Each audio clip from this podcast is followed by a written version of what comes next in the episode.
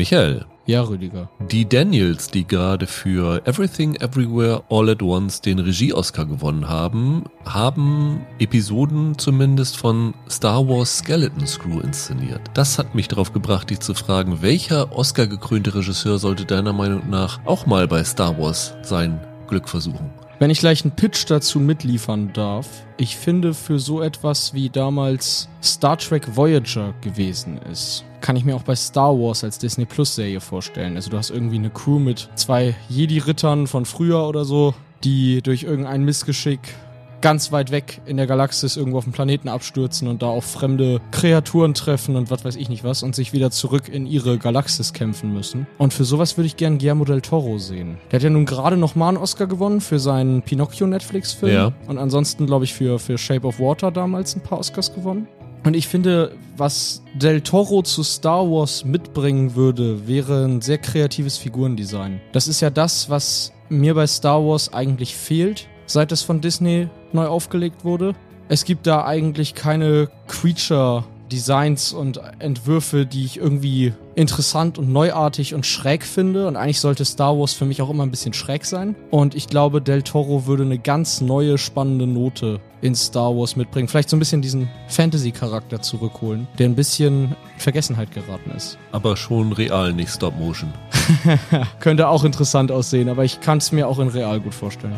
Ich bin auch in Mexiko geblieben und habe mich dann aber für Alfonso Cuarón entschieden, der ja nun schon zwei Regie-Oscars hatte und der ja auf viele Arten und Weisen prädestiniert eigentlich für sowas wie Star Wars wäre. Er hat Science-Fiction-Erfahrung, das hat er mit Children of Men bewiesen. Und Gravity. Gravity ist so das, wo ich dachte, er hat auch die Action-Erfahrung, wo er so die Weltraumschlachten darstellen könnte. Aber so ein, so ein Children of Man-Ding würde ja auch vielleicht sowas ermöglichen, in Richtung Andor gehen, sowas Ja. Intelligenteres, was tiefergehenderes. Und ich glaube, Cuaron könnte was gut damit machen. Der hat ja nun auch als äh, Potter-Regisseur, Potter 3 hat er inszeniert, Blockbuster-Erfahrung, also er kann auch mit großen Budgets gut umgehen. Ich glaube, das könnte mit ihm mal ziemlich interessant werden. Auf jeden Fall, Quaron ist immer von Überraschung gut. Hallo und herzlich willkommen zu einer neuen Ausgabe von Serienweise.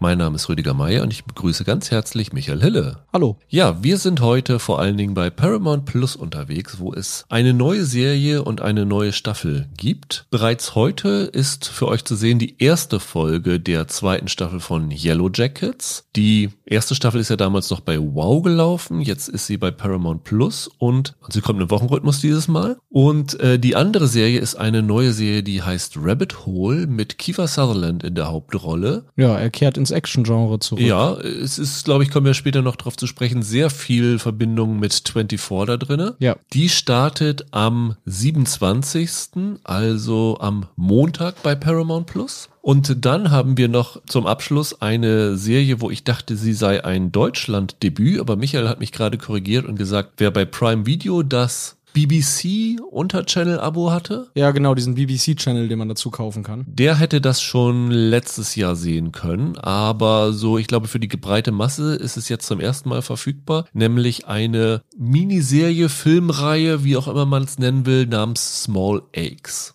Ja, genau. Die bei Holger, ich glaube, vor zwei Jahren auf der Vorschauliste gestanden hat und jetzt bei One anlässlich des Internationalen Tags gegen Rassismus gestartet ist und noch bis 17. April in der ARD-Mediathek verfügbar ist. Genau, und wenn uns solche Sachen durchrutschen, wie zum Beispiel das Small X irgendwo gelaufen ist und wir das nicht realisiert haben, freuen wir uns natürlich, wenn ihr uns darauf hinweist. Per Mail gerne an sehenweise.web.de oder gerne bei den Podcast-Diensten eurer Wahl, wo ihr uns natürlich auch gerne bewerten, abonnieren und äh, auch Freunden und Bekannten weiterempfehlen könnt. Dann lass uns beginnen, Michael, mit Rabbit Hole, weil das ja heute ja die neueste Serie ist, die wir hier haben. Es ist eine ja, Thriller-Agentenserie, die acht Folgen hat und wir konnten bisher vier Folgen sehen von der Serie. Genau. Das heißt, wir wissen schon ein bisschen mehr als ihr es könnt, weil die Serie auch erst einmal nur mit zwei Folgen startet am Montag und dann die restlichen sechs Folgen im Wochenrhythmus bis 8. Mai zu sehen sind. Das ist irgendwie jetzt das, wofür sich Paramount Plus entschieden hat, ne? Tulsa King ist ja, glaube ich, auch schon mit zwei Folgen gestartet. Und so ja, so sie sind immer so ein bisschen wechselhaft. Ne? Also die Serien, die im Wochenrhythmus erscheinen, sind, glaube ich, die, die sie parallel zu den USA ausstrahlen. Es sind einige dazu gekommen, die waren auch en masse verfügbar. Aber ich glaube, sie haben auch erkannt, dass das vielleicht so das Modell ist, was wahrscheinlich die meiste Zukunft hat, wo sich ja nun auch Disney und Apple drauf versteift hat und Prime auch. Also das ist ja jetzt wieder äh, Modus operandi für die meisten Streamingdienste außer Netflix geworden. Ja.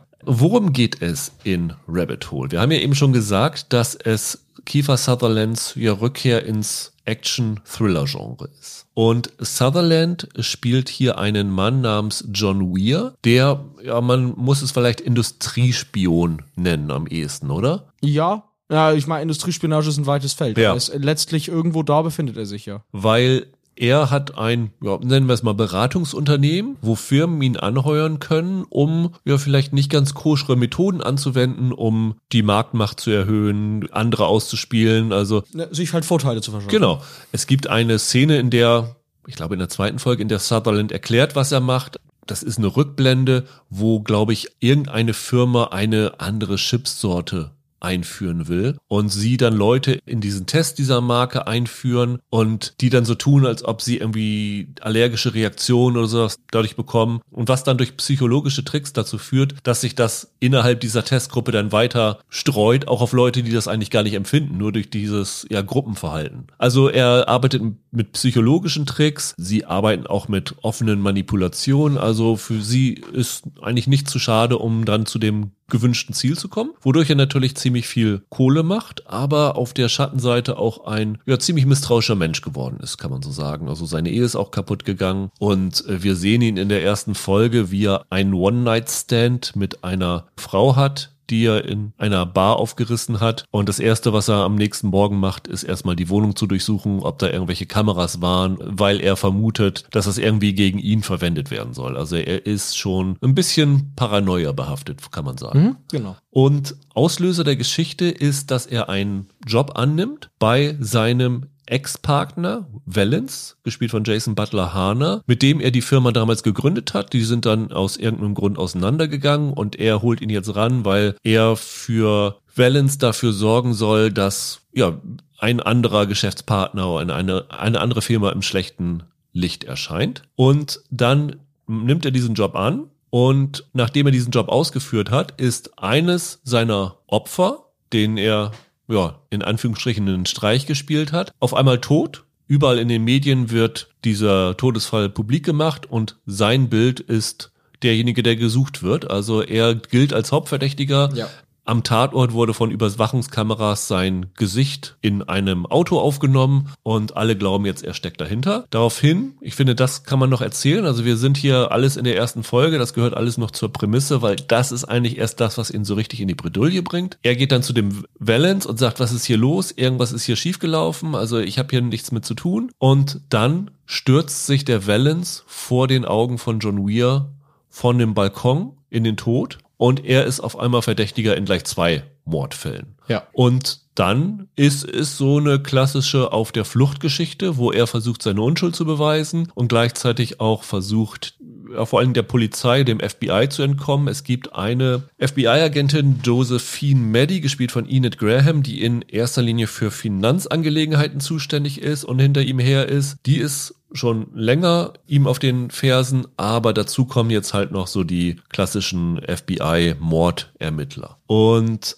die Frau, mit der er einen One-Night-Stand hatte, Haley, die gespielt wird von Meta Golding, die wird ja gezwungenermaßen seine Fluchtpartnerin, Ja. weil sie auch schnell relativ schnell feststellt, dass wenn sie jetzt nicht bei ihm bleibt, steht sie selber auf der Abschussliste. Also ist es für sie das sicherste, wenn sie versucht mit John Weir sich durchzuschlagen.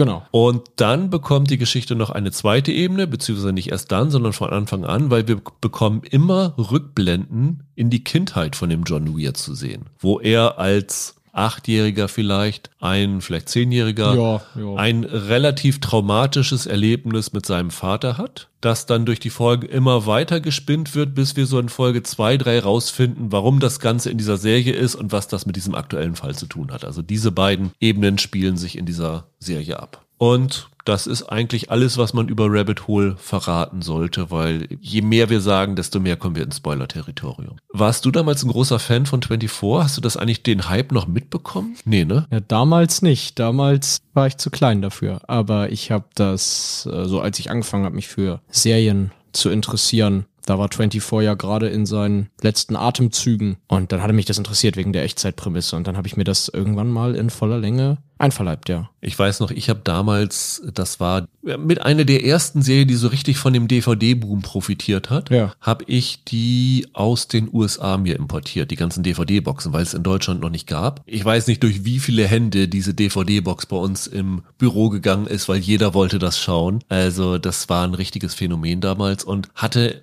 zum einen mal Neuheitsfaktor, weil wie, wie du schon sagst, Echtzeitserie hat es noch nicht gegeben. Es hat halt auch davon profitiert, weil es zwar schon vorher so ein paar Serien gab, die auf serielles Erzählen angelegt waren, aber das war so die erste, die das so richtig ausgespielt hat mit. Ja. Damals, als sie rauskam, hatte die Serie natürlich auch ein super Timing. Ja. Also eine Antiterrorismus-Serie Ja, ja, so klar. kurz rund um 9-11 Ja. war natürlich quasi ein perfekter Fit. Die hatten, glaube ich, damals sogar noch den, irgendwie meine ich, dass in der ersten Folge sogar einen Flugzeugabsturz oder irgendwo Genau. geben sollte und Da das haben sie dann rausgenommen. Genau, man sieht es nicht, aber da gibt's auch eine Flugzeugexplosion, genau. Und dann hat sie sich natürlich dadurch ausgezeichnet, dass sie unfassbar spannend war und echt geniale Cliffhanger hatte. Ja. Bevor sich das Cliffhanger-Prinzip so abgenutzt hatte. Ja, ja, absolut. Also wie gesagt, ich habe es dann irgendwann mal alles nachgeholt und die hat sich irgendwann abgenutzt, die Serie, aber diese ersten drei, vier Staffeln waren unfassbar Ja. spannend. Und warum wir jetzt hier so lange über 24 philosophieren, ist meiner Meinung nach, dass die Serie nicht nur viele Ähnlichkeiten mit 24 hat, sondern auch fast voraussetzt, dass du 24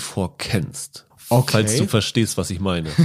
Ja, ein bisschen. Ich war, frage mich, wie wir darüber jetzt reden wollen. Ich sag mal so, ich glaube, dass die Leute bewusst Kiefer Sutherland besetzt haben. Ja. Nicht, weil Kiefer Sutherland so geiler Schauspieler ist, was er zweifelsohne ist, sondern weil sie wissen, dass Kiefer Sutherland Jack Bauer gespielt hat. Ja, ja, das ist klar, auf jeden Fall. Und zwar, weil du eine Figur hattest, die in der moralischen Grauzone operiert hat, wo das Publikum aber immer auf seiner Seite war, weil man wusste ja, er ist der Held, er setzt sich für das Richtige ein und am Ende, egal was er macht, ist er ein guter. Und ich glaube, die Macher John Requa und Glenn Ficarra setzen darauf, dass du genau als Zuschauer in die Serie mit diesem Gefühl reingehen sollst. Letztendlich haben wir es hier mit einem, wie man so schön sagt, unzuverlässigen Erzähler zu tun. Wir bekommen die Geschichte aus der Perspektive von dem John Weir erzählt, aber es mehren sich im Verlauf der Folgen die Anzeichen und die Fragen, ob er nun wirklich der Gute ist, wie man das glauben würde. Und ich meine, die Macher haben bewusst damit gespielt, dass die Leute denken, ah, das ist der Jack Bauer,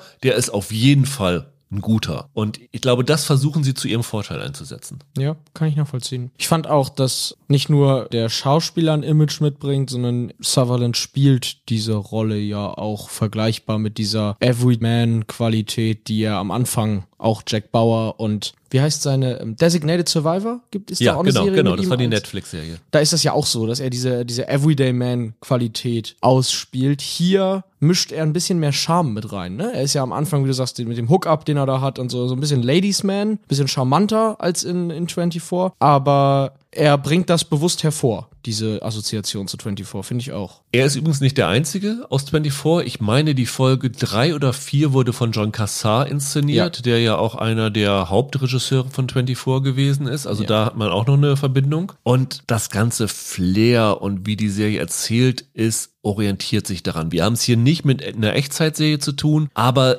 sie setzen hier genau so am Ende jeder Folge einen Cliffhanger ein, wo du tatsächlich, das war ja bei 24 auch so, alles, was du gesehen hast bisher nochmal in deinem Kopf überdenkst, ob es wirklich alles so gewesen ist, wie du dir es vorgestellt hast. Ja, hinzu kommt, ich weiß nicht, ob das jetzt zu viel gesagt ist, aber genau wie bei 24 überschlagen die sich hier teilweise mit Plot-Twists. Also Ja, ja. nicht nur innerhalb dieser Cliffhanger, sondern ich glaube, die dritte oder vierte Folge oder so, da hast du, also gefühlt alle 15 Minuten kommen die dir mit irgendeinem Klopper um die Ecke. Das hat ein ganz schön irres Tempo, was das angeht. Hat's dir denn gefallen? Och ja, ich sag mal so ein, so ein halbes Jahr. Ich fand das für die vier Folgen unterhaltsam runterzugucken. Es profitiert ehrlich gesagt davon, wenn man es recht schnell runterguckt, fand ich, lustigerweise. Also wenn man sich nicht zu viele Gedanken drüber macht, meinst du? Ja, genau. Also wenn man einfach das so runterguckt, dann macht das, dann macht das schon Spaß. Sutherland, der hat mir gefallen hier drin. Ich habe auch, ich weiß nicht, haben wir den schon erwähnt? Charles Dance spielt hier mit. Ja, in einer Rolle, die wir nicht erwähnen, weil er in Folge, glaube ich, drei oder so zum ersten Mal auftritt. Ja, genau. Ich, ich möchte zur Rolle auch nicht groß was sagen, aber ich finde, als Charles Dance dazu kam, das hat mir auch was gegeben. Ich finde, der bringt eine interessante Geschmacksrichtung mit rein in die, in die Serie und seine Dynamik, die er mit Sutherland hat, ist sehr interessant. Und ja, dieses ständige, alles überschlägt sich und alle zehn Minuten hast du die nächste Zuspitzung und dann wirst du wieder kurz hängen gelassen und doch, ach, das hatte schon, das hat schon Spaß gemacht. Es ist aber, wenn man länger drüber nachdenkt, jetzt keine High-Quality-Serie, das muss man auch sagen. Ich habe die ersten zwei Folgen geguckt und war ziemlich angetan. Ich fand die sau spannend. Also dieses 24-Gefühl hatte sich bei mir relativ schnell wieder eingestellt. Ich war da wirklich gefesselt bei. Es ist auch so eine Serie, wo du eigentlich so kein Bedürfnis hast, nebenher noch irgendwie am Handy zu spielen oder irgendwas, sondern du bist da schon gepackt von. Aber mit jeder Folge habe ich mich dann gefragt, ob da außer Wendungen und außer spannenden Action-Momenten Momenten mehr dahinter steckt noch. Und da habe ich für ja. mich noch so keine richtige Antwort gefunden. Genau, richtig, das gibt's da nicht. Ich finde auch so viel Spaß die Figuren als Typen machen. Also, wie gesagt, wenn Charles Dance auftaucht, der ist eine Type. Aber das sind keine richtig tiefgründigen Charaktere oder überhaupt mehrdimensionale Figuren. Die tun das, was sie innerhalb dieses Plots tun sollen. Und das ist von der Einwendung zur nächsten zu geleiten. Und für das tut das aber seinen Job. Ich bin mir im Moment immer noch nicht so richtig sicher, was ich so von Serien mittlerweile mit unzuverlässigen Erzählern halten soll, weil das ist natürlich ein kluger Erzählmechanismus, um Spannung reinzubringen, um halt mit Wendungen zu arbeiten. Das ist ja ein Muss eigentlich dafür. Aber auf der Kehrseite ist halt das Problem, du hast keine Identifikationsfigur. Je mehr diese Figur in Frage gestellt wird, desto mehr hinterfragst du, während diese Serie läuft, ob du dieser Figur überhaupt vertrauen solltest. Und wenn das jetzt der Protagonist, die Hauptfigur der Serie ist, ist das natürlich ein kleines Problem, finde ich. Und die andere Sache ist halt, wenn du Wendung so offensiv einsetzt, wie die es hier tun, ob man als Publikum dann nicht irgendwann diese Wendung nur noch achselzuckend hinnimmt und gar nicht mehr so schockiert ist, weil du wirst darauf konditioniert, hinter jeder Ecke die nächste Wendung zu vermuten. Und die Wendungen, die sie dir präsentieren, erst einmal zu hinterfragen, ach, ist das wirklich so oder versuchen die hier mir hier wieder nur ein Bein zu stellen. Deswegen, was du gesagt hast, durchgucken, durchbingen und Hirn abschalten, ist, glaube ich, hier das absolut Richtige, weil in dem Moment, wo du das alles hinterfragst und drüber nachdenkst, desto mehr tauchen da Fragezeichen und Probleme auf. Wenn du das einfach nur als Good Fun anschaust und über dich, na nicht ergehen, ist jetzt, klingt jetzt so negativ, aber auf dich wirken lässt, dann kannst du hier jede Menge Spaß mit haben. Das ist aber am Ende ja auch dafür gemacht. Also es wundert mich, dass es wöchentlich erscheint, weil das ist an sich eine Serie, wo du entspannt abends dir das reinziehst und dich da irgendwie drüber amüsierst. Gut, 24 ist auch wöchentlich damals im TV erschienen, ne?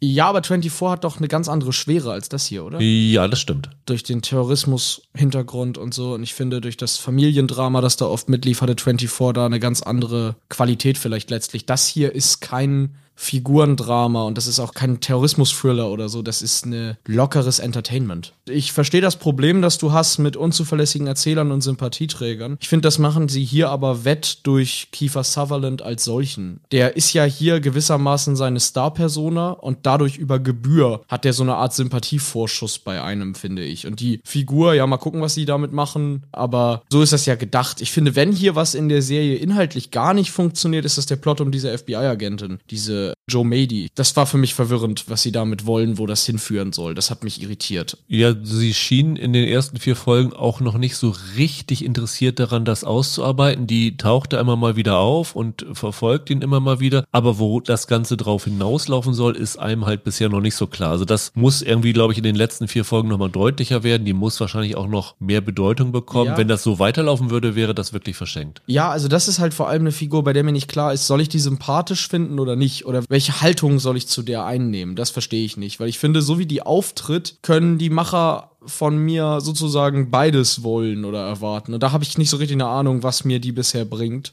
Ja, das ist an sich schon zu viel nachgedacht für die Serie. Ja, so wie sie die darstellen, würde ich mal vermuten. Da sieht er ja sogar noch diese anderen FBI-Agenten, die ihm wirklich noch deutlicher auf den Fersen sind, die ja auch so ein bisschen als Rivalen zeigt, glaube ich schon, dass die am Ende eine Verbündete von dem John Weir werden kann. Ich glaube, die ist eher so gedacht als jemand, die ihn bis zum Ende verfolgt. Ja, das stimmt. Aber da, wie gesagt, mir ist nach vier Folgen noch nicht so ganz klar, wie ich ihren Charakter wahrnehmen soll. Soll ich die mögen? Soll ich dir irgendwie kritisch der gegenüberstehen? Was soll ich denn von der denken? Ich weiß bei dem Sutherland, so grob, was meine Haltung sein soll. Und ich weiß das bei Charles Dance und bei den anderen Figuren, bei der Haley. Ich, da ist mir das unklar. Und aber wie gesagt, das ist an sich schon zu viel nachgedacht. Die existiert am Ende, weil die existieren muss als eine Figur, zu der wir hin und wieder gehen, wenn wir nicht bei Sutherland sein können. So als Gegenpart. An sich ist das alles schon zu komplex gedacht. Das ist eine ganz simple, nicht unbedingt schlechte Unterhaltungsserie. Ja, würde ich auch sagen. Ich würde auch allen empfehlen, wartet bis alle Folgen da sind. Ja,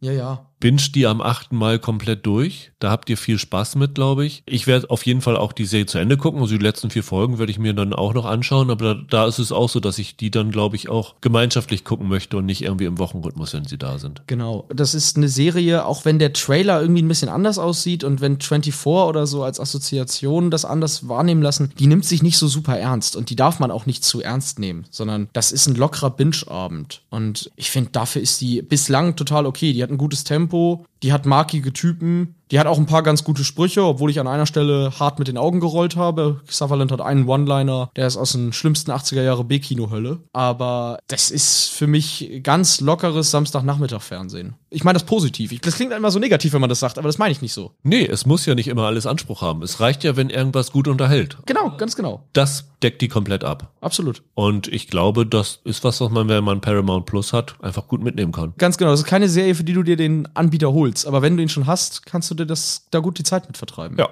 Kommen wir zur zweiten Paramount Plus Serie, nämlich der zweiten Staffel von Yellow Jackets, wo heute die erste Folge verfügbar ist mhm. und die restlichen Folgen, ich weiß gar nicht wie viele, da gibt es widersprüchliche Angaben. Die erste hatte zehn Folgen, die zweite mindestens neun, vielleicht sogar auch zehn. Die kommen dann im Wochenrhythmus. Man muss dazu also sagen, wir haben noch nicht alles gesehen. Wie viel hast du gesehen? Zwei? Ja, ich habe auch zwei Folgen gesehen. Also wir sind da relativ bis jetzt noch unbeleckt können aber schon mal so ein bisschen eine Einschätzung liefern, wie sich das gerade so für Fans der Serie jetzt weiterentwickelt. Würdest du dich zu einem Fan der Serie zählen, Michael? Die ist ja vor anderthalb Jahren um den Jahreswechsel erschienen und ist dann irgendwie so ein bisschen durchgerutscht, weil auch bei euch da draußen, bei einigen war sie auf der besten Liste noch von, ich glaube, 2021, bei anderen war sie auf der für 2022 noch drauf. Ich hatte sie damals, glaube ich, so als lobende Erwähnung, weil sie gerade noch frisch dazugekommen war und hatte da meinen Spaß. Ich würde die fast für mich in die gleiche Kategorie verorten wie Rabbit Hole. Wie ist bei dir? Bin ich überrascht, dass du das jetzt sagst. Die wurde ja in allerhöchsten Tönen gelobt. Ich finde aber auch, meine Entwicklung bei Yellow Jackets war, nach den ersten zwei, drei Folgen dachte ich, das ist ganz großes Fernsehen. Die die erste Folge ist mit einer der besten Piloten der letzten Jahre gewesen. Ja, diese Gegenüberstellung aus Überlebenskampf von jungen Frauen und den dann deutlich älteren, traumatisierten Frauen, die sozusagen immer noch durch das belastet sind, was damals passiert ist und da eine Schuld tragen und offensichtlich auch Geheimnisse. Das hatte einen total tollen Sog. Und das hat vor allem durch die Schauspielerinnen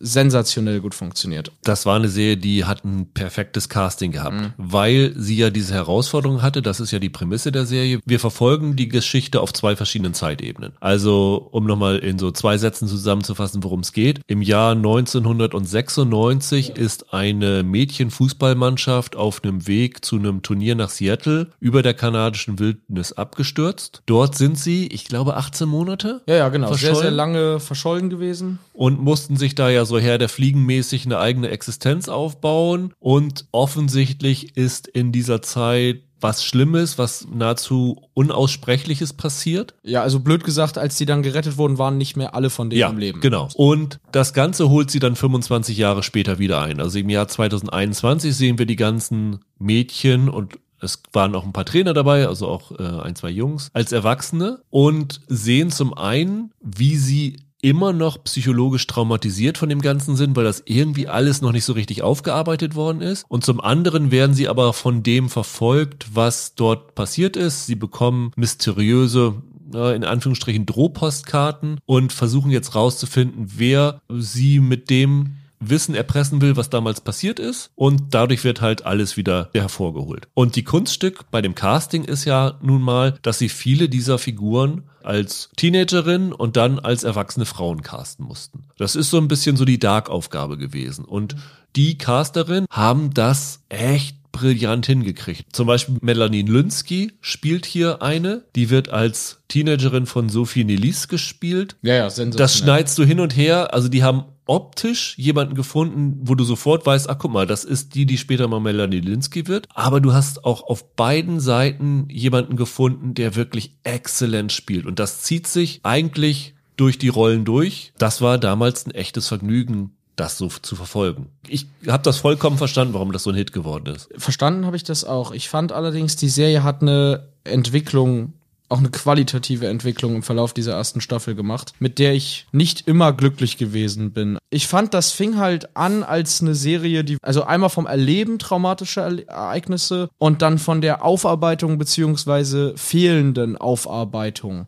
dieser Traumata erzählt hat. Und je länger sie ging, umso mehr wurde sie, kann man das so sagen, sie wurde pulpy. Ja, kann man glaube ich sagen. Die war von Anfang an brutal, das ist nicht der Punkt, aber die ist irgendwann ein bisschen ausstellend geworden in der Art und Weise und ist sehr exploitativ gewesen zum Ende hin. Was ich ein bisschen schade fand am Ende, dass ich das Gefühl hatte, sie haben sich deutlich mehr als am Anfang auf diese Geschichte konzentriert, wer will sie jetzt erpressen, also auf diese Jagd in der Gegenwart, auf diese Geschichte, wer steckt da nun dahinter. Und was mich halt wirklich gereizt hat, ist zu sehen, was dort 1996 passiert ist und was das für psychologische Auswirkungen gehabt hat. Also das war ja. für mich der Reiz der Serie und alles andere, was dann noch mit reinspielt, was man, glaube ich, so als ja Massengeschmack dazu reingebracht hat, fand ich gar nicht so super interessant mehr. Ja, genau. Also da, wie du sagst, man hat erwartet, man kriegt in diesem 1996er Plot ja nach und nach dann aufgedröselt, was passiert ist und inwiefern das traumatisierend war und wie sich das ausgewirkt hat. Aber in der Einhandlung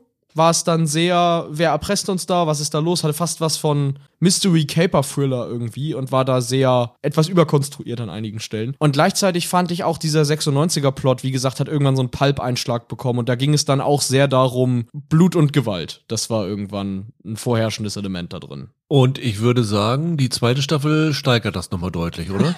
Blut und Gewalt meinst du ja? Ja. Alter Schwede, ey.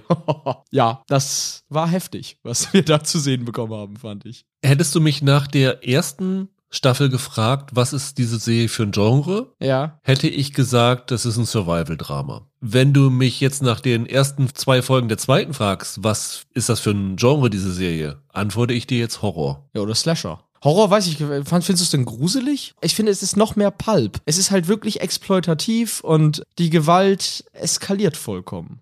Was man vielleicht sagen kann, weil es in der ersten Staffel schon angedeutet worden ist. Und der Verdacht lag nahe, weil wir haben diese Szene bekommen, dass jemand in eine Grube gefallen ist. Ja, also Spoiler für Staffel 1 jetzt. Genau. Quasi, ne? Hm. Und wir sahen dann die Mädchen alle in so einer rituellen Handlung, wo es so aussah, als ob sie jemandem überm Feuer grillen, so ungefähr. Und dieser Kannibalismus-Aspekt wird jetzt hier in der zweiten Staffel nicht mehr angedeutet, sondern gezeigt. Ja. Und ich finde, das hat schon ziemlich, also für mich persönlich ist das ziemlicher Horror. Ja, aber auch da, ich komme immer auf dieses Pulpwort zurück. Also die machen es nicht so wie bei Überleben, diesem anderen Absturzfilm, wo das ja wirklich äh, als so ja traumatisches, genau. psychologisches gezeigt worden Exakt. ist, sondern hier ist es so eher zu, uh, guckt mal, wie schön ihr euch gruseln könnt oder Ex schockieren könnt. Exakt, es wird halt ausgestellt als solches. Und das war wie gesagt eine Entwicklung, die hat Yellow Jackets über Staffel 1 hinweg gemacht und irgendwann kam man am Ende an und dachte, uiuiui, also von ich hätte von der Pilotfolge nie auf diese Staffelfinale geschlossen und ich hätte von der Pilotfolge damals auch nie auf diese zweite Staffel jetzt in der Form geschlossen abgeschlossen. Ich kann dir aber nicht sagen, ob mir das gefällt oder nicht. Das habe ich ehrlich gesagt gar keine richtige Meinung zu. Ich fand es wieder bemerkenswert, dass diese Serie was ganz anderes ist, als wie sie mal angefangen hat.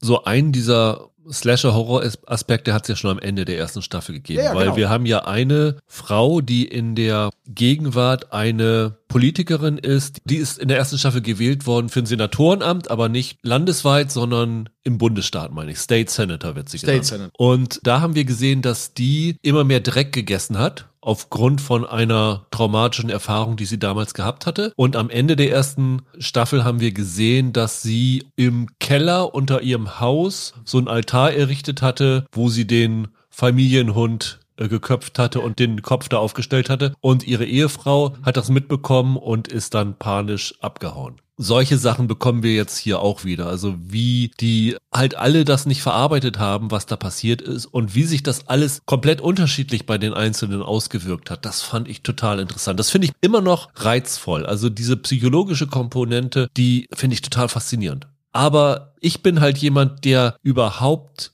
nicht gerne dieses Kannibalistische da guckt, der nicht gerne diese Horror-Effekte da sieht. Also ich bin da, um dieses Drama und diesen psychologischen Auswirkungen zu sehen, aber nicht um diese Slasher-Schocker-Aspekte. Und je mehr die Serie sich in diese Ecke begibt und gefühlt nach den ersten zwei Folgen macht sie das mit der zweiten Staffel mehr, desto weniger Reiz empfinde ich, diese Serie anzuschauen. Ja, ich bin da, glaube ich, ein bisschen anderer Ansicht, vielleicht aber auch nicht, ich weiß es nicht. Mein Problem ist hier, mir gefallen an der Serie die Aspekte, mit denen ich gleichzeitig Probleme habe. Also zum Beispiel Melanie Linsky und Christina Ritchie sind sensationell. Es macht mir einen Riesenspaß, gerade besonders Linsky zuzugucken. Das ist mir wieder so gegangen, immer wenn die im Bild ist, bin ich dabei. Gleichzeitig ist ihr Plot nicht mehr so weit weg von den dümmsten Handlungssträngen aus Desperate Housewives. Das geht in diese Richtung. Ja, sie hatte ja in der ersten Staffel eine Affäre ja, mit genau. einem ja. Künstler und am Ende der Staffel ist die Affäre ja aufgeflogen, sowohl gegenüber ihrem Ehemann als auch gegenüber ihrer Teenager-Tochter. So ist es. Und ja, was daraus wird, hat tatsächlich Desperate Housewives Anleihen, muss ich dir recht geben. Einerseits geht mir das irgendwie auf den Senkel, wie platt das teilweise geschrieben ist. Andererseits genieße ich es total, Linsky dabei zuzugucken, wie sie durch den Plot sich begibt. Dasselbe Empfinden habe ich in, dem, in den 96er Abschnitten. Einerseits finde ich es irgendwie sehr schade, dass sie eine wirklich interessante Prämisse jetzt geopfert haben, um mir da pulpy Kannibalisten-Action quasi zu bieten und Schockeffekte, die mich so ein bisschen ans 90er-Jahre-Kino erinnern. Andererseits machen die das halt irgendwie auch wirklich effektiv und da ist manchmal sind da Szenen dabei, wo mir das einen Kick gibt, wo ich da irgendwie einen Reiz bei empfinde. Und das ist mein Problem. Diese ganze Serie nämlich total bipolar war. Einerseits gibt es da ganz viele Aspekte, die mir super gut gefallen, die sind aber immer verknüpft mit Kram, bei dem ich wirklich unschlüssig bin, wie ich dazu stehe. Und wenn ich eine Tendenz habe, dann eher, dass ich es nicht gut finde. Was ich der Serie positiv anrechnen muss, ist, dass sie irgendwie es dann doch schafft, dass ich ihr Wohlwollen gegenüber eingestellt bin, weil sie benutzen zum Beispiel in dieser zweiten Staffel Sachen, die ich absolut nicht mag in Serien. Wir haben ja am Ende der ersten Staffel erlebt, wie eine der Mädchen mit einem Flugzeug abgestürzt ist. Und deren Leiche haben sie in der zweiten Staffel wie auch immer sie das geschafft haben, rausgeholt und schockgefroren irgendwo in einem Schuppen abgelegt und die erscheint der jungen Melanie Linsky-Figur immer wieder in Visionen. Und dass sie tote Leute als Geister zurückholen, hm. ist ja zum Beispiel was, was mich bei Tote Mädchen lügen nicht, Flight Attendant auch. Obwohl, Flight Attendant war es nicht, da war es eigentlich ganz gut eingeführt. Aber hier hatte ich ja. auch das Gefühl, dass ich am Anfang dachte, oh, jetzt bringen sie die wieder zurück, weil sie irgendwie diese Schauspielerin mochten. Aber dann merkt man immer mehr und mehr mit jeder Folge, dass das schon inhaltlichen Sinn hat, dass die halt diesem jungen Mädchen, ihrer besten Freundin, immer wieder erscheinen, weil sie damit ihr unverarbeitetes Trauma im Verhältnis zu diesem Mädchen, mit deren Freund sie ja angebandelt hatte, von dem sie geschwanger geworden ist, mit dem sie das für sich aufarbeitet. Also das fand ich im Nachhinein ganz, ganz clever. Aber es ist halt so eine Trope, die mich normalerweise nerven würde. Hier fand ich sie aber okay und das zeigt mir so ein bisschen, dass ich doch Yellow Jackets irgendwie noch mag. Ist mir gerade so aufgefallen, wenn du so vom, vom Inhalt erzählst. Für eine Kannibalistenserie ist sie ganz schön soapy. Wer da alles und irgendwie schön. Nee, wie gesagt, ich finde die unterhaltsam, mir macht die Freude und da gibt es total viele Elemente, die ich gut finde. Ich fand ja damals in Staffel 1, was glaube ich damals noch im Podcast gesagt hätte, dass Christina Ritchie zum Beispiel sich immer angefühlt hat, als würde sie in einer anderen Serie mitspielen. Oder als hätte man ihr nicht genau gesagt, was das für eine Serie ist. Jetzt gleicht sich die Serie mehr und mehr ihr an, das ist ganz interessant. Aber die zum Beispiel, auch immer wenn die auftritt, bin ich sofort interessiert an dem, was sie macht, obwohl ich ihre Figur eigentlich gar nicht so interessant finde. Es liegt dann wirklich mehr an dem, was Ritchie mit auf den Tisch bringt. Ja, spannend. Ich finde die interessant zu gucken und auch irgendwie spaßig, aber ist die so richtig, richtig gut? Ich weiß es nicht. Keine Ahnung. Was mir jetzt in der zweiten Staffel ein bisschen Sorge macht nach den zwei Folgen, ist, dass ich die Befürchtung habe, die Serie könnte ein wenig unter ihrer eigenen Last zusammenbrechen, dass die immer mehr überfrachtet wird, weil wir hatten ja nun schon in der ersten Staffel nicht gerade wenige Figuren. Dadurch, dass wir diese Mädchenmannschaft hatten und dann noch einen Teil davon als Erwachsene, weil das war ja auch so ein Kniff dabei, bei allen, die wir nicht als Erwachsene gesehen haben, ist ja immer so im Hinterkopf der, die Vermutung, ah, guck mal, die hat das nicht überlebt. Ja. Jetzt in der zweiten Staffel führen sie ja weitere erwachsene Versionen, Versionen ein. ein. Mhm. Also zum Beispiel äh, Lauren Ambrose ist dabei als Vanessa. Das ist die, die in der jugendlichen Version von Liv Usen gespielt wird. Aus Santa Clarita Diet. Simone Kessel taucht in der zweiten Staffel als erwachsene Lotti auf, so dass du jetzt noch mehr Figuren hast. Und dann kommt noch hinzu, sie führen jetzt auch noch eine dritte Zeitebene ein. Neben 1996 und 2021 hast du noch Ausschnitte aus 1998, also zum Zeitpunkt, wie die Mädchen gerettet worden sind, also wie sie aus den Wäldern zurückgekommen sind und wieder in die Zivilisation zurückgeführt worden sind. Und ich weiß nicht, ob das nicht ein bisschen viel für diese Serie ist. Ja, das kannst du schon haben, das stimmt. Es ging mir auch so zu Beginn, dass ich mich erstmal wieder ein bisschen verorten musste, was ist alles in Staffel 1 passiert, dann kommt noch sehr viel Neues dazu, das stimmt, ja. Elijah Wood taucht übrigens auch noch auf in einer Rolle, die jetzt zumindest scheinbar nichts direkt mit dieser Vergangenheit zu tun hat. Den sehen wir zum ersten Mal in dem Altenheim, in dem die Christina Ritchie-Figur arbeitet. Ja. Was er jetzt für eine Bedeutung hat, können wir jetzt nach zwei Folgen noch nicht sagen. Aber auf jeden Fall auffällig, dass sie da doch einen relativ prominenten Namen noch dazu geholt haben. Hast du trotzdem Lust, noch die restlichen Folgen zu gucken? Ich glaube schon. Vielleicht auch einfach, um nochmal eine definitive Meinung zu der Serie zu haben, weil man hört es ja irgendwie, ich bin mir unschlüssig, wie ich die finde. Ich werde da schon nochmal irgendwie weiter gucken. Zumal die dann ja doch irgendwie Anreize jetzt geben in diesen beiden Folgen, dass man dann doch wissen will, was machen sie damit, was ist so deren Plan. Doch, das finde ich schon. Die leben halt davon, dass du mit der Ausgangslage und mit dieser ersten Folge, wie man so schön im Englischen sagt, gehuckt worden bist, dass du da wirklich gereizt warst, das anzuschauen. Und davon zehren sie bei mir zumindest immer noch und deswegen möchte ich gerne auch weiter verfolgen, wie das Ganze abläuft. Ich kann mir gut vorstellen, wenn sie das zu sehr in die Länge ziehen, dass da sehr, sehr, sehr schnell die Lost-Abnutzungserscheinungen auftreten. Aber im Moment finde ich es noch unterhaltsam, wenn ich über diese Horroraspekte hinwegsehe. Ja, das ist eine Serie, die kann am Ende total in die Hose gehen oder sie kann einen nochmal positiv überraschen. Ich bin da noch gern dabei. Weil solche Sachen wie diese Lotti, die dann ja irgendwie in so einem Kult oder so gelandet ist. Sieht so aus, ja. Ah, da bin ich mir nicht ganz so sicher, ob mich das so wirklich interessiert. Aber es ist halt total interessant zu sehen, wie sich das alles in diesen verschiedenen erwachsenen Frauen manifestiert hat. Die eine, die mit dieser Essstörung hat, die dann Sand ist. Die andere, die Melanie Linsky-Figur, die offensichtlich, ich meine, wir haben sie in der ersten Staffel gesehen, wie sie problemlos irgendwelche Tiere häutet und so. Also die gewalttechnisch ziemlich abgestumpft ist. Wir haben die Juliette Lewis-Figur, die dann sagen wir es mal so, die einfach zu Juliette Lewis geworden ist durch ihr Trauma. Ja. Also ziemlich abgedreht Exakt. ist. Das ist schon ziemlich spannend und das würde ich gerne weiter verfolgen. Also ich möchte diese Mädchen und Frauen nicht jetzt schon aufgeben. Zumal jetzt, also wenn ich es direkt vergleiche, immer noch um Längen besser ist als die zweite Staffel von The Wild zum Beispiel, die ja nun wirklich mhm. dann ziemlich abgestunken hatte. Ja, das ist wohl wahr. Und die hier hat die immer noch ihre guten Momente und ich freue mich schon darauf, die letzten sieben, acht Folgen zu schauen. Dann, Michael, lass uns zu ja, einem kleinen Fremdkörper in unserem Serienpodcast kommen, auf gewisse Art und Weise, nämlich Small Aches.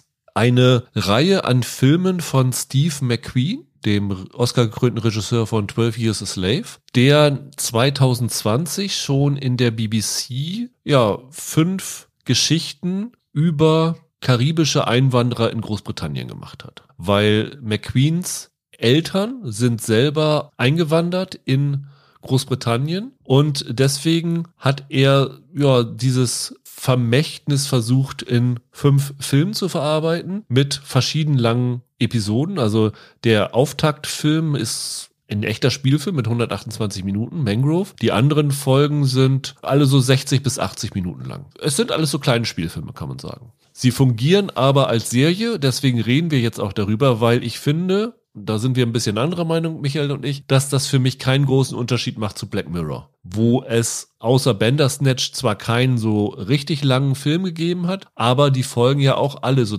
teilweise 65 bis 80 Minuten hatten und auch eigenständige Geschichten waren und eigenständige Filme waren und thematisch auch einen ähnlichen Oberbau hatten. Von daher finde ich das legitim, im Rahmen eines Serienpodcasts darüber zu reden, zumal die Serie offiziell auch als Miniserie Anthologie Serie geführt wird. Ja, ja, das ist ein bisschen schwierig in der Einordnung. Als die 2020 in der BBC erschienen ist, hat sich da jeder so ein bisschen drum gekloppt, was das jetzt ist. Also ich habe damals ziemlich viel darüber gelesen. Es gab viele, die haben das dann als Filmreihe bezeichnet. Es ist auch bei Awards ganz unterschiedlich behandelt worden. Es ist bei einigen Awards als Serie geführt worden. Es hat aber bei anderen Awards auch Filmpreise gewonnen. Deswegen ist das irgendwie so ein Mischwesen aus beidem. Diese, diese Trennung ist hier schwer zu ziehen. Deswegen kann man das schon machen. Also wir könnten da in einem Serien- oder in einem Filmpodcast drüber reden. Diese fünf Filme oder Folgen sind letzte Woche und Anfang dieser Woche gelaufen, anlässlich des Internationalen Tages gegen Rassismus. Mhm. Da hat One, ich glaube, am 18., 19. und 20. jeweils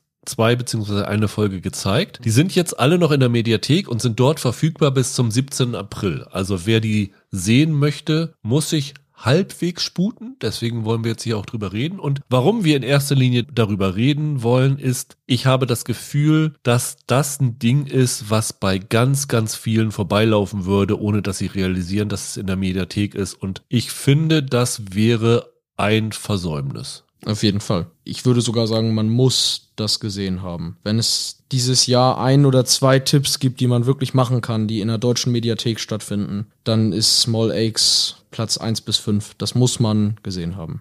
Wie wollen wir darüber sprechen, Michael? Wollen wir über alle Filme separat sprechen? Ich würde fast sagen, das macht eigentlich am meisten Sinn. Lass uns doch mal von Anfang bis Ende durchgehen oder wollen wir es irgendwie gewichten? Nö, wir können das gerne so machen, dass wir von eins bis fünf durchgehen. Also der erste Film ist Mangrove und wie viele andere dieser Film basiert er auf historischen Fakten. Also es gibt eigentlich nur einen Film, nämlich den zweiten Lovers Rock, der eine frei erzählte Geschichte ist. Allerdings basiert die ja auch in Teilen auf Lebenserinnerungen. Auf Lebenserinnerungen ja. seiner von Steve McQueens Tante. Können ja. wir gleich noch mehr zu sagen.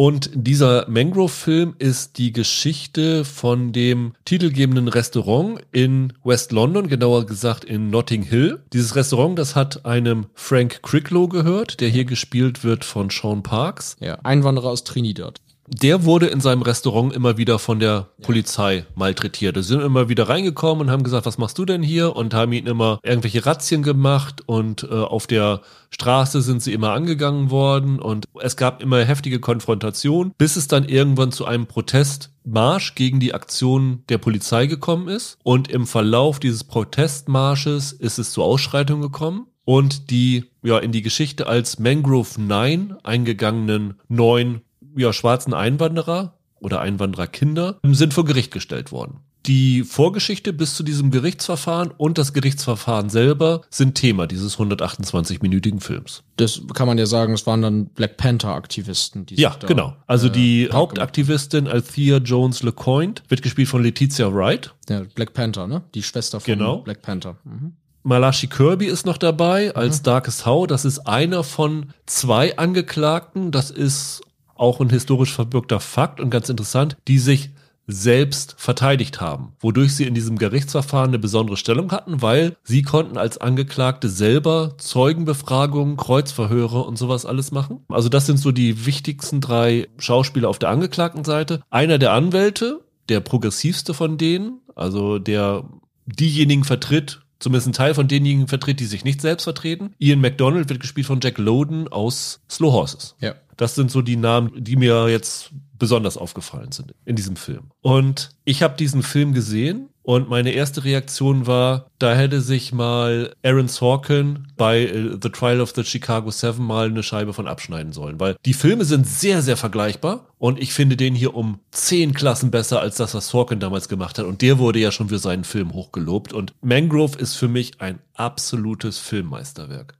Wir kommen dann ja auch gleich noch auf die anderen vier zu sprechen, aber die allermeisten Momente in diesen fünf Filmen und alles, was in Mangrove stattfindet, gehört zu dem mit Abstand besten, was ich bisher gesehen habe, über das wir hier zusammen im Podcast sprechen, seit ich hier dabei bin. Ich finde Mangrove, du hast vollkommen recht, das ist ein Meisterwerk. Ich finde, das ist der beste Justizfilm der letzten 20 Jahre mindestens, wenn nicht noch länger. Und das Spannende an diesem Film ist, ich habe jetzt von der mit der historischen Geschichte mich vorher da nicht groß befasst in dem Sinne. Das Spannende an diesem Film ist, der funktioniert unter zwei Gesichtspunkten. Der funktioniert als Gerichtsfilm und als Thriller über Justiz, über Gerechtigkeit, Ungerechtigkeit, über Wahrheitsfindung. Das ist aber auch ein Film über schwarzen Widerstand, über das nötige sich zu Wehr setzen gegen eine systematisch erlebte Ungerechtigkeit. Ja, genau, gegen institutionellen Rassismus innerhalb der Londoner Polizei.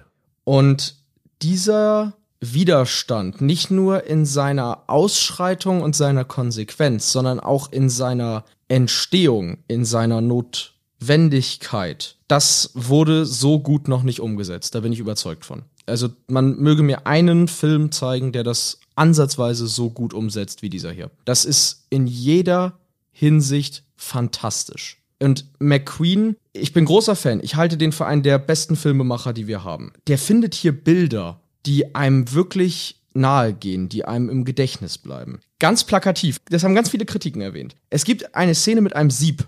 Das ist so was ganz Simples, das auf den Boden fällt. Ja, und rollt und rollt. Es ist wie so ein Kreisel, Ja. der aufhört so langsam nach und nach aufhört sich zu drehen und die Kamera hält bis zum Ende Ja. drauf, bis er aufhört sich zu drehen. Ja. Ich kenne nicht so viel Steve McQueen Filme wie du. Ich habe dann irgendwann so nach dem dritten, vierten Film gefragt, weil McQueen ganz, ganz viele Szenen hat, wo er mit der Kamera bis zum bitteren Ende draufhält, wo eigentlich die Kamera still ist, wo in der Szenerie eigentlich nichts passiert, wo jeder andere Filmemacher nach fünf Sekunden gesagt hätte, Schnitt, da hält McQueen nochmal 15, 20 Sekunden länger drauf. Und da hab ich gesagt, ist das ein Stilelement von ihm? Und dann hast du mir gesagt, ja, er, es gibt einen frühen Film von ihm, Ja. wo er das eine halbe Stunde so macht. Ja, genau, in Hunger. Da gibt's eine Szene, ich glaube, die Kamera steht fast 25 Minuten still und filmt jemanden beim Sitzen ab.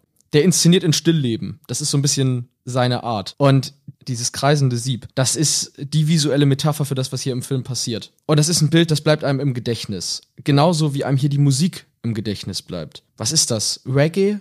Beats am Ende? Ja. dieser Aufbruch, dieses Erwachen, diese Notwendigkeit, etwas zu verändern, eine Veränderung, die sich auch nicht mehr aufhalten lässt durch nichts. Das schwebt hier als Geist durch den ganzen Film und das ist wirklich bemerkenswert, wie er das verbindet mit dieser historischen Geschichte. Also das ist für mich das, was McQueen ausmacht, was vor allem schon seinen letzten Film, den er jetzt vor Small Aches, da hatte er Widows gedreht mit Viola Davis. Wer den nicht kennt, angucken. Einer der besten Filme der 2010er. Für solche Filme hat man das Kino erfunden. Für das, was McQueen da macht. Und in Mangrove, der schafft es, Bilder zu finden, die kein anderer wählen würde. Und der bringt etwas ins Visuelle, was eigentlich nicht ins Visuelle zu bringen ist. Nämlich diese Stimmung, die in der, im Black Panther-Aktivismus damals geherrscht haben muss, die man sich gar nicht vorstellen kann. Erst recht nicht in der heutigen Zeit und als Weißer. Und das ist sensationell. Er hat auch einige der besten Darstellerleistungen der letzten Jahre. Also was Malachi Kirby hier Ja. als dieser Darkest How abliefert. Ich habe gerade mal geguckt, 2020 hatte Joaquin Phoenix für Joker den Oscar für den besten Hauptdarsteller gewonnen. Sorry, aber das, was Kirby hier macht, ist nochmal einige Stufen drüber. Das ist 2020 bestimmt das Beste gewesen, was es zu sehen gegeben hat. Wie der diesen Darkest How, wie gesagt, das ist einer von denen, die sich selber verteidigen, spielt, wie der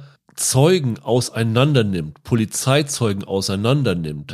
Und zwar nicht auf eine Art, wie Matlock es tut, nicht so dieses, ha, guck mal, hier haben sie sich widersprochen oder so, sondern wie er das macht, indem er gleichzeitig die Lebenserfahrung von diesen Einwanderern widerspiegelt und das als Hintergrund für seine Befragung macht. Das ist so unfassbar gut. Das ist natürlich auch grandios geschrieben. McQueen hat hier auch zusammen mit Alistair Siddons das Drehbuch geschrieben. Das sind Monologe, die sind einfach grandios. Das ist einfach nur herausragend. Ich habe jetzt danach vieles nachgelesen über diesen echten Fall da.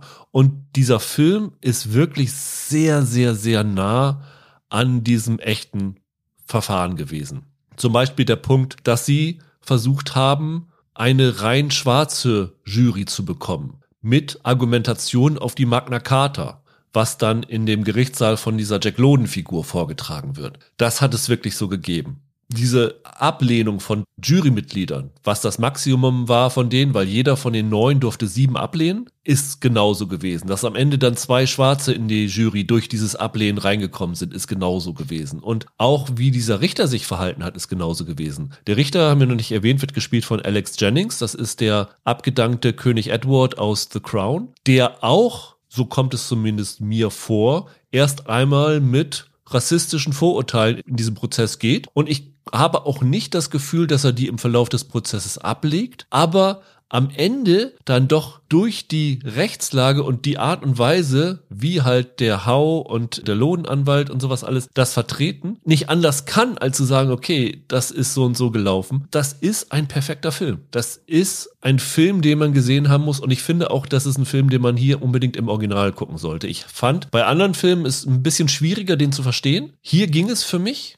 Das war in Ordnung. Und ich finde, im Deutschen synchronisiert verliert der sehr, sehr viel, weil dieser Akzent, den sie haben, der bringt sehr, sehr viel Authentizität rüber und vor allen Dingen, wenn halt die Angeklagten selber reden, ist es, glaube ich, wichtig, dass man sie in ihrer Sprache reden hört und nicht irgendwie so deutsch weichgespült. Jetzt nehme ich ein bisschen was vorweg für die anderen vier Filme. Aber eine große Stärke von Small Aches ist die Gegenüberstellung von Cockney English zu Jamaican Patois. Oder ich glaube, Linguisten nennen es jamaikanisches Kreol das wird quasi bewusst gemacht, weil alle fünf Filme verbindet, dass die eine schwarze Lebensperspektive aufzeigen sollen, die man so sonst nicht zu sehen kriegt. Also alle diese fünf Geschichten sind aus einer afrokaribischen Lebensrealität heraus konstruiert. Und nicht jeder dieser fünf Filme, da kommen wir dann theoretisch direkt gleich zu, erzählt direkt eine Geschichte, sondern es geht teilweise auch darum, eine Form von Kultur sichtbar zu machen, die man sonst nicht zu sehen kriegt im Fernsehen und im Kino. Ja, ich glaube, das ist eigentlich der ideale Punkt, um zu dem zweiten Film überzugehen, weil genau in dem passiert das. Lovers Rock heißt der. Exakt, ja. Und der findet statt bei einer Hausparty, mhm. also bei einer Party, die im Haus eines, ist es ein Jamaikaner hier, gemacht wird. Auf jeden Fall wird da Reggae-Musik auf dieser Party gespielt. Und es geht dann irgendwie los, wie, es ist so lustig am Anfang, bevor irgendein Gast da ist, ist schon dieser Reggae-Musiker und macht da Mucke, während alle anderen noch ihre Partyvorbereitungen machen. Und dann kommen nach und nach die Besucher dazu. Und äh, dann bekommen wir im Rahmen dieser Party eine ja, Liebesgeschichte erzählt. Von einem Mann namens Franklin Cooper, der gespielt wird von Michael Ward, und einer Frau namens Martha Trenton, die gespielt wird von Amara J. St. Aubin. Ja. Das ist der einzige Film, bei dem ich Probleme hatte anzudocken. Deswegen hatte mir der jetzt nicht zugesagt, was, glaube ich, eher ein Problem von mir als ein Problem von dem Film ist. Möchtest du jetzt hören, dass ich da ein Ja zu sage? Nee, aber also ich kann mal sagen, was mein Problem ist. Mein Na, Problem ist, ich finde nichts langweiliger als Menschen bei Party machen zuzuschauen. Machst du lieber selber welche? Nee, überhaupt nicht. Ich bin halt, ich bin halt nicht so ein Partymensch ja, und gut, ich kann mich damit überhaupt nicht identifizieren und war da eher dann ein bisschen gelangweilt, weil diese ganze Folge findet halt außer die letzten zehn Minuten nur im Rahmen dieser Party statt und dann hüpfen die da rum und äh, singen da rum. Das ist übrigens ein, ein Element, das sich durch fast alle Filme durchzieht, dass sie irgendwann mal äh, ihrer karibischen Lebensfreude durch Gesang Ausdruck mhm. verleihen. Aber hier hat mich das nicht ergriffen, einfach weil ich da keine Anknüpfungspunkte Punkte hatte. Aber jetzt erzähl du doch mal allen, warum dieses so ein Meisterwerk ist, weil für dich ist das einer der besseren, ne? Also zwei, drei oder so bei dir gewesen? Ja, ich finde die alle fantastisch, das kann ich nicht anders sagen. Ich finde auch diesen hier fantastisch. Steve McQueen hat über den gesagt, das ist das Musical, das er immer machen wollte. Und ich finde, das ist eigentlich ein Märchen. Das ist eine, eine Cinderella-Geschichte. Die geht abends raus auf eine Party und erlebt da was und kann endlich mal sie selbst sein und am nächsten Morgen geht's zurück ins bürgerliche Leben und in Rollenkonvention und in die Kirche und in Supermarkt und was weiß ich wohin. Das ist ja ein Film, der basiert auf äh, Dingen, die also auf Partys, auf der seine Tante war. Also auf Erlebnissen, von denen er gehört hat. Und das ist am Ende vielleicht der Film, der mehr als alle anderen ähm, etwas zelebriert und feiert, das man Black Proud nennt. Also in einer weiß dominierten Gesellschaft als schwarze Person der eigenen Identität zu frönen und diese zu zelebrieren. So ein bisschen als eine Art Rückzugsort oder als Raum, in dem man die kulturelle Heimat wahren und ausleben kann. Das kommt für mich hier voll durch. Also das ist für mich ein Film, der sprüht voll Lebensfreude und voll Ekstase.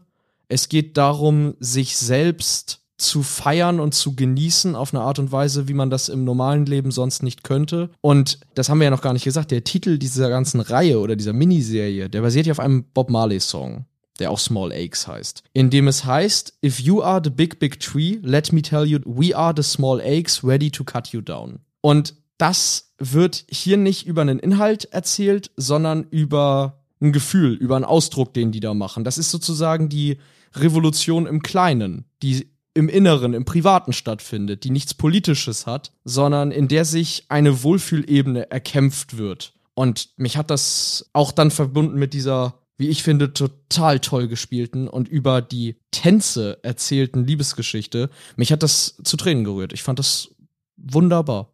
Ja, dann kommen wir zum dritten Film, über den ich vielleicht ein bisschen mehr mitreden kann. Was wir noch übrigens erwähnen müssen, alle fünf Filme spielen zwischen 1960 und 1980, jeweils mhm. in einer anderen Zeit. Lovers Walk spielt 1980, der ja. müsste am spätesten spielen. Genau. Ja. Und der dritte Film heißt Red, White and Blue. Man hat in der Hauptrolle John Boyega, den Finn aus äh, den Star Wars. Star Wars. Sequels. Und sein Vater wird gespielt von Steve Toussaint, der die Sea Snake in House of the Dragon spielt aktuell. Und es ist die wahre Geschichte von Leroy Logan, nicht zu verwechseln mit Logan Roy aus Succession, einem Sohn jamaikanischer Einwanderer, der eigentlich eine Laufbahn als Wissenschaftler eingeschlagen hatte, dann sich aber entschlossen hat, in den Polizeidienst zu gehen und versucht hat, den ja, strukturellen Rassismus innerhalb der Polizei von innen aufzudröseln. Auch wieder eine biografische Geschichte und auch wieder genial. Auch wieder genial. Für mich der zweitbeste Film der fünf. Und ich meine, Boyega hätte gesagt, nach Star Wars, da hatte er ja einige schlechte Erfahrungen mit, gerade so wie Disney äh, seine Figur behandelt hat. Und er hat jetzt irgendwann vor in, kurzem in einem Interview gesagt, dass er seinen Frieden geschlossen hat. Aber er hatte sich dann danach entschlossen, dass er wirklich so wichtigere Filme, also ja. inhaltlich wichtigere Filme ja. machen möchte. Und er ist ja direkt in Detroit gewesen, ja. zum Beispiel, ja. Und das Ding gehört hier definitiv dazu, weil mhm. das ist so ein kraftvoller Film, der erzählt, wie dieser Leroy Logan da in diese Polizei reinkommt und wirklich ein Vorbildrekrut ist, der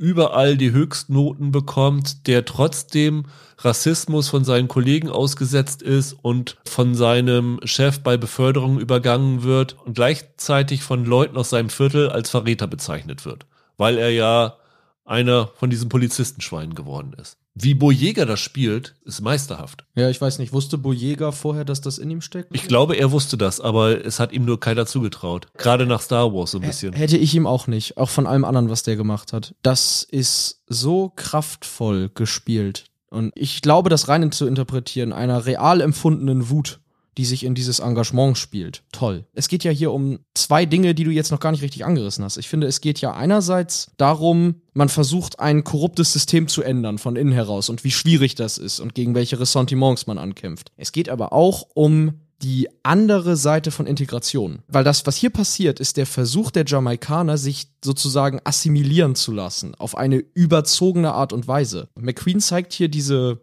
karibische Gesellschaft oder Community meinetwegen als eine, die krampfhaft versucht, in das englische Gesellschaftsbild reinzupassen. Bis hin zu, dass sie deren Sexmoral übernehmen. Die Musik, die sie spielen, die Art und Weise, wie sie ihre, wie sie ihre Wohnungen einrichten, das findet hier statt. Und das ist so eine Art Überkompensation, wenn wir von Integration reden. Also hier findet eine Assimilierung statt. Und die Widersprüchlichkeit dafür, was das für diese Menschen bedeutet im Inneren, da etwas sein wollen zu müssen, das vielleicht gar nicht ihres ist, das kehren die hier wunderbar nach außen. Was ich ganz interessant an diesem Film finde, ist, also wenn es ein Roman wäre, würde man das als Kurzgeschichte bezeichnen, weil diese mhm. Geschichte, die er hier erzählt, ist auch die Lovers Rock Geschichte. Die hat eigentlich keinen Anfang und kein Ende. Richtig. Die ist irgendwo aus dieser Biografie mitten rausgenommen und erzählt so einen Teilaspekt. Das geht nicht dahin, wie er die Polizei verändert und der echte Leroy Logan hat sehr, sehr viele Auszeichnungen bekommen. Also der hat da wirklich seine Spuren hinterlassen. Es endet dann einfach irgendwann. Und das fand ich irgendwie ganz interessant, weil das hat irgendwie kein schicklich friedliches Ende, sondern du musst dir deinen Teil denken oder deinen Teil recherchieren. Aber den Teil, den sie sich rausgenommen haben, der hatte eine solche Kraft und auch das Ende hat irgendwie eine solche Kraft. Das äh, fand ich einfach herausragend. Also das ist was, wo man am Ende sehr, sehr nachdenklich zurückbleibt. Ist auch der zweitlängste Film mit 80 Minuten. Das Ende ist ein Hammer. Das Interessante ist, wenn du Rezensionen zu McQueens Filmen liest, dann gibt es zwei Möglichkeiten. Es gibt Leute, die bezeichnen seine Kameraführung als distanziert und es gibt welche, die nennen sie intim. Und eigentlich müsste sich das ausschließen. Sie ist aber beides. Und diese letzte Szene, ich will sie nicht verraten, aber das ist ein Schlusspunkt, der macht emotional total viel mit dir. Und das hat jeder dieser Filme. Also du hast vorhin gesagt, die Monologe in Mangrove, die der Kirby hält, die machen was mit dir. In Lovers Rock, wenn sie dann alle für vier Minuten, weil die Lautsprecher Probleme machen, gemeinsam Silly Games singen, das macht was mit dir. Und dieses Ende hier, das macht auch was mit dir. Fantastisch. Kommen wir zum vierten. Der ist auch klasse. Die sind alle klasse. Kommt gleich zum nächsten. Wobei das ist derjenige, der der fast schon zu konventionell war. Ne? Alex Wheatle heißt der Film, ja. ist das Biopic des gleichnamigen Alex Wheatle, also einem britischen äh, Schriftsteller, der ähm, ja erst während einer Gefängniszeit in 1981 eigentlich zum Schreiben gefunden hatte. Und dieser Film erzählt so seine Geschichte, bis er zum Schreiben findet, ne? Genau, richtig, ja. Also wir sehen seine Kindheit, wir sehen, wie er in diese Unruhen involviert wurde, die dann zu seinem Gefängnisaufenthalt geführt haben und wie er dort von seinem Mitgefangenen ja literarisch bekehrt worden ist. Richtig. Ist ein sehr spannender Film, auch ein sehr kraftvoller Film. Also Alex Wheatle wird gespielt von Chigi Cole und sein Zellengenosse Simeon von Robbie Gee. Es ist jetzt nichts, was man noch nie gesehen hätte. Ja. Wobei andererseits, du kannst auch sagen, Mangrove ist nichts, was man noch nie gesehen hätte, aber äh, Mangrove macht mit einem noch ein bisschen mehr als dieser Film hier, weil das dann doch ein relativ geradlinig erzählter Film ist. Genau. Das ist der einzige von den fünf, den ich vielleicht nicht als Meisterwerk bezeichnen würde. Ich finde ihn aber immer noch herausragend gut. Das ist von allen Steve McQueen-Filmen aus dieser Reihe der, der vielleicht seinem 12 Years a Slave ein bisschen am ähnlichsten ist. 12 Years a Slave hatte für mich so ein bisschen, wenn ich den mit seinen anderen Kinofilmen vergleiche, würde der bei mir auch ein kleines Stück abfallen. Und das liegt einfach daran, das, was er hier macht, finde ich total spannend. Aber anders als in den anderen vier Teilen ist es nicht ganz so spannend, wie er es macht. Der Biopic-Aufbau, der ist sehr klassisch. Den kennen wir so aus zig anderen Filmen dieses Genres. Da finde ich, passiert nichts Neuartiges oder so. Ich finde sogar der Rausschmeißer, mit dem er endet, das ist vielleicht die schwächste Szene aus den fünf Teilen. Das war für mich ein bisschen zu einfach beendet. Auch visuell nicht so interessant aufgelöst. Was hier spannend ist, ist, er hat ja in jedem Film diese Einwandererperspektive und hier geht's um Sprache. Hier geht's um Musik und um Sprache und er findet da total tolle kulturelle Verweise. Also zum Beispiel, es geht dann in den Plattenladen von Blackheart Red, der einen Legendenstatus hat eigentlich. Später hören wir dann von Lyndon Kwesi Johnson das New Crest Massacre. Das New Cross House Fire. So ein, so ein Gedicht darüber. Genau, dieses gerade in der Szene sehr, sehr berühmte Gedicht, das damals viele Menschen erreicht hat. Also er benutzt hier Sprache und es geht dann auch um Verständigung und um Ausdruck. Und das hatte ich ja vorhin gesagt, deswegen ist es so spannend, dass er die Figuren hier immer in diesem stark jamaikanisch geprägtem Sprechen behalten lässt. Weil das ist eine Art zu sprechen, wie es sonst im britischen Fernsehen, in der BBC, du wirst das sonst nie wieder hören. Das wirst du nur in Small Aches hören. Und ich glaube dir da sofort, da verliert das im Deutschen total viel. Das ist vielleicht von allen fünf der, den man am dringendsten auf Englisch sehen sollte, finde ich. Weil da fast der Witz weg ist, wenn ich nicht den Bezug zur jamaikanischen Sprache habe. Also auch ein sehr, sehr guter Film. Also wie gesagt, gerade diese Gedichtszene fand ich unglaublich kraftvoll. Das ja. hast du ja ganz oft, dass sie so Spoken Word als Kommentar einsetzen und da runter dann echte Bilder von diesem Feuer und von diesem Nachentwehen, das war ja so ein, so ein Brandanschlag, zeigen, das hat schon eine ziemliche Wirkung hinterlassen. Ja, und der vierte Film hat mir auch gezeigt, warum man die in der richtigen Reihenfolge gucken sollte. Die befruchten sich thematisch gegenseitig, weil der vierte macht ein Fass auf, dass der fünfte dann noch viel größer thematisiert. Es geht um selbstermächtigende Geschichtsschreibung. Das ist so das, was im vierten Teil und dann vor allem im fünften stattfindet. Der fünfte Teil heißt Education und ist der Film, der mich als Zuschauer am wütendsten gemacht hat. Aufgrund dessen, was dort historisch verbürgt geschehen ist. Weil es geht darum. Das ist der kürzeste Film, muss Das ist der kürzeste sagen. Film, wobei der äh, Alex Wheatle war auch, glaube ich, nur zwei oder drei Minuten länger. Es geht hier um einen Jungen namens Kingsley Smith. Hm, zwölf Jahre alt. Zwölf Jahre alt, der auf eine ja, Public School in London geht und Probleme hat, im Unterricht mitzukommen, mhm. weil er nicht so gut lesen kann wie die anderen Kinder, woraufhin die anderen Kinder sich drüber lustig machen und dann der Direktor, die Mutter, die sehr hart zu ihren Kindern ist. Also die Schwester von ihm ist wirklich so eine Vorzeigeschülerin. Die Mutter wird einberufen zum Direktor und sagt ja, ihr, ihr Junge kommt nicht mit. Wir haben hier eine tolle Sonderschule oder Förderschule für ihn,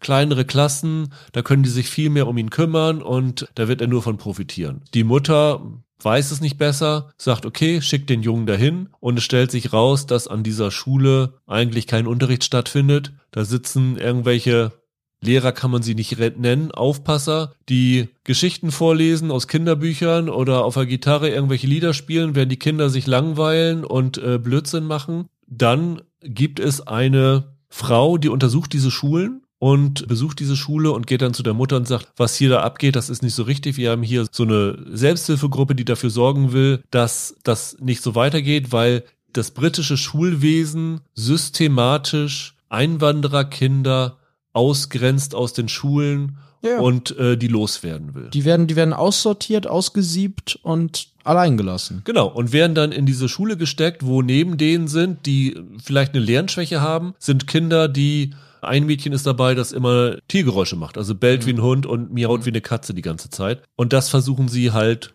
ja, zu ändern. Ist nicht biografisch wie die anderen Filme, aber der Hintergrund, nämlich diese Untersuchung und diese wirkliche Benachteiligung von diesen Kindern, basiert auf einem 1971 erschienenen Pamphlet von Bernard Cord. Ich glaube, das Ding heißt How the West Indian Child is Made Educationally Subnormal in the British School System. Wenn du irgendwie so siehst, wie Kinder, die wirklich ihr Bestes versuchen, von einem System überhaupt keine Chance bekommen, das macht irgendwie einen, einen total wütend. Der einzige autobiografische Aspekt hier drin ist, dass Steve McQueen als Kind ebenfalls unter einer Leserechtschreibschwäche litt. Okay. Das ist dann in diese Hauptfigur, in diesen Kingsley mit eingeflossen. Das macht deshalb so wütend, weil McQueen nimmt dieses Thema hier, Rassismus, und im fünften Anlauf denkt er ihn eine Spur weiter. Also wir haben viermal hintereinander gesehen, wie erwachsene Einwanderer unter Rassismus leiden und wie sie dagegen ankämpfen, im privaten und im politischen. Und jetzt geht's auf einmal um Kinder. Jetzt geht's nämlich darum, dass Rassismus sozusagen etwas ist, das von Generation zu Generation weiter fortbesteht und aus dem man sich nicht rauskämpfen kann. Weil diesen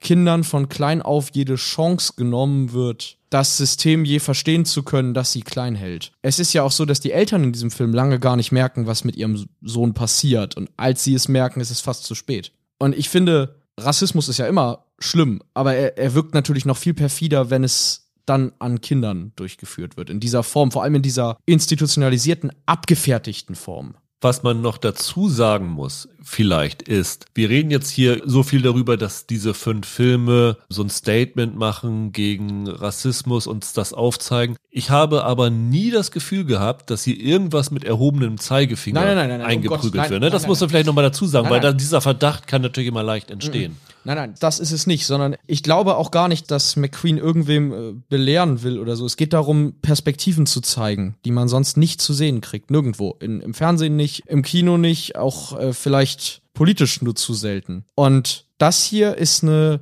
historische Geschichte, über die man, finde ich, zu wenig weiß und zu wenig spricht, weil das ist skandalös, was da abgelaufen ist. Also ich habe mir dann auch damit beschäftigt, dass das ja tatsächlich Anfang der 70er so statt. Das ist, ist ich finde das schrecklich. Und Ja. diese ja, Lehrer in Anführungszeichen, diese Idioten da an der Schule, die sagen da teilweise Sätze, da bleibt dir wirklich der Atem stecken, dass man das so kleinen Kindern entgegen sagt. Und dass sich das so real anfühlt, dass das genauso passiert ist und irgendwo wohl immer noch passieren, solche Sätze. Schrecklich. Ich finde es wirklich furchtbar. Das ist auch ganz interessant, dass du in den Filmen immer so Sätze hörst, wo du dir im normalen Kontext nichts bei denken würdest, aber im Kontext dieser Filme wirken die ganz anders. Zum Beispiel, wenn der John Boyega auf Streife geschickt wird zum ersten Mal, Ja. dann sagt der definitiv rassistische Polizeichef zu ihm, ja, okay, du warst ein Vorzeigeschüler, aber das hier ist was anderes, hier musst du nach draußen gehen, it's a jungle out there. Genau.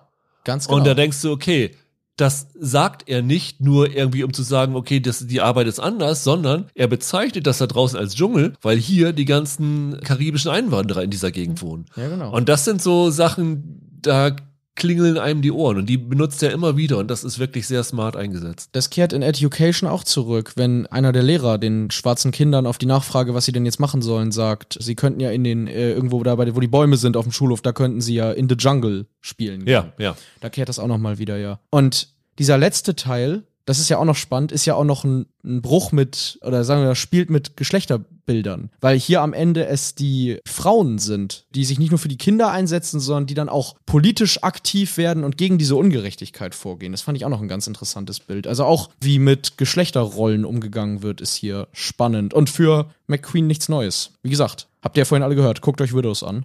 Total aufregend. Damit sind wir jetzt quasi einmal durch durch alle fünf, aber ich kann am Ende nur sagen, das war echt ein Ritt, sich das anzugucken. Und es war wirklich mit das Beste, was ich die letzten Jahre überhaupt gesehen habe. Ja, ich kann auch nur sagen, schaut euch das mal an. Also, wenn ihr nur Zeit für eine habt, guckt euch Mangrove an. Das ist mhm. ein absolutes Meisterwerk. Die anderen sind aber auch nicht zu verachten. Und insgesamt, glaube ich, sind es so ungefähr sieben Stunden, die ihr dafür investieren müsst für die fünf Folgen. Aber es, es ist gut investierte Zeit. Das ist wirklich ja. cineastisch, erzählerisch, schauspielerisch meisterhaft. Solltet ihr es in der Mediathek aus welchem Grund auch immer nicht alles mitnehmen können und keine Ahnung, keinen Sinn darin sehen, den BBC-Channel bei Amazon Prime Video zu abonnieren, wofür ich vollstes Verständnis hätte. Small Aches ist auch auf DVD erschienen in Deutschland. Da könntet ihr euch das besorgen. Wenn ihr allerdings auf eine deutsche Synchro eh keinen großen Wert legt, dann holt euch lieber aus dem Ausland direkt die Blu-ray-Fassung, denn leider hat der deutsche Verleih Polyband es versäumt, dieses Meisterwerk auf Blu-ray zu veröffentlichen, was ehrlich gesagt wirklich schade ist, dass etwas so qualitativ herausragendes, für das es definitiv irgendwo ein Publikum gibt, dann wieder nur auf einer schäbigen DVD-Veröffentlichung festgehalten wird. Schade ist auch, dass die Serie nächste Woche bei unserem Quartalspodcast nicht dabei sein wird, weil rein technisch ist sie disqualifiziert dadurch, dass sie 2022 in Deutschland veröffentlicht auf ist. Deutsch sogar schon, wie gesagt, bei dem BBC-Channel veröffentlicht ist. Ansonsten hätte sie natürlich bei uns beiden einen Platz drauf gefunden, gehe ich mal stark von aus. An der Spitze. ja. Äh, aber trotzdem äh, werden wir, glaube ich, nächste Woche ein paar interessante Serien für euch haben, die es in unsere Top 5 geschafft haben. Einige davon werdet ihr kennen, andere vielleicht noch nicht. Definitiv. Und wir freuen uns schon mit euch darüber zu sprechen. Bis dahin, habt ein schönes Wochenende, bleibt gesund, macht's gut. Ciao, ciao. Macht's gut, ciao.